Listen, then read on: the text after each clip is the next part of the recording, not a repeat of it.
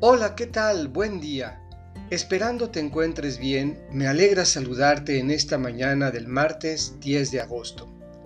Hoy escucharemos un texto del evangelista Juan, en el capítulo 12, versículos 24 a 26.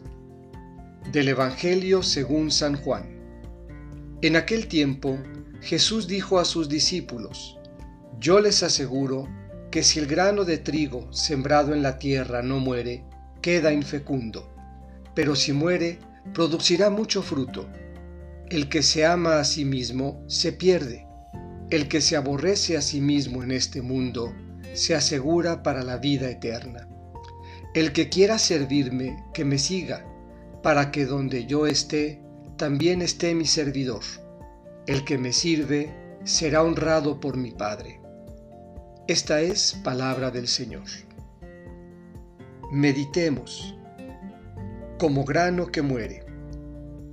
Una vida apegada a la propia satisfacción es como el grano que no muere y no da fruto. Es una vida infecunda.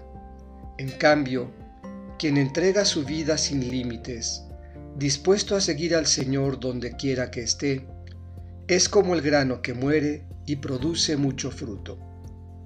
El amor a sí mismo es negación del amor que nos propone Jesús. Un amor que no se amolda a los lineamientos del mundo, abierto al servicio del hermano. El que me sirve será honrado por mi Padre.